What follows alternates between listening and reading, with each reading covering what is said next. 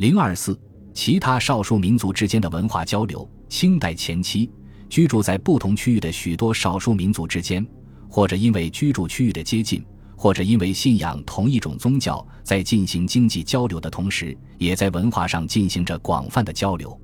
在东北地区，鄂伦春族人和满、达斡尔等族人有着广泛的接触，彼此通婚联姻、生活习俗等方面相互影响。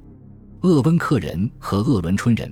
蒙古人杂居，在生活习俗方面有很多相近之处，彼此影响。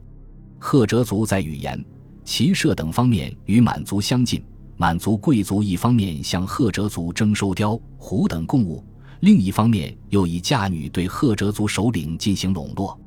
十载，以鱼皮等不俗荒陋，令骑士娶宗室女以化导之。岁时内聘吉林将军欲购民女代宗女，诚以彩鱼嫁之。这样，赫哲族在社会习俗方面受满族影响越来越大。达斡尔族人和满、鄂温克、鄂伦春等族人生活习俗也很接近。一些达斡尔族首领被满族贵族提升为军队中的高级将领，在经济、文化等方面和满族贵族更加趋于一致。在西北地区，土族、裕固族人大多信仰藏传佛教，由于宗教的影响。两族在文化方面有许多共同之处。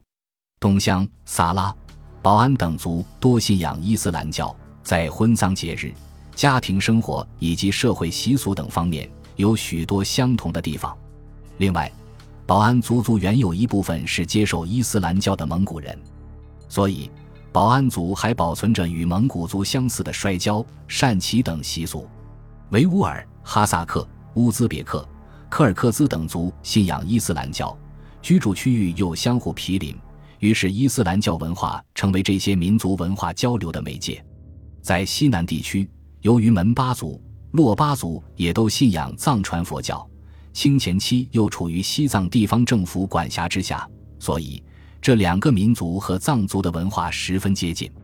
普米族人一部分受纳西族土司的管辖，因而和纳西族生活习俗很接近。还有一部分人受藏族影响很深，他们头戴古宗帽，腰系两刀，衣锦齐膝，和藏族生活习俗相同。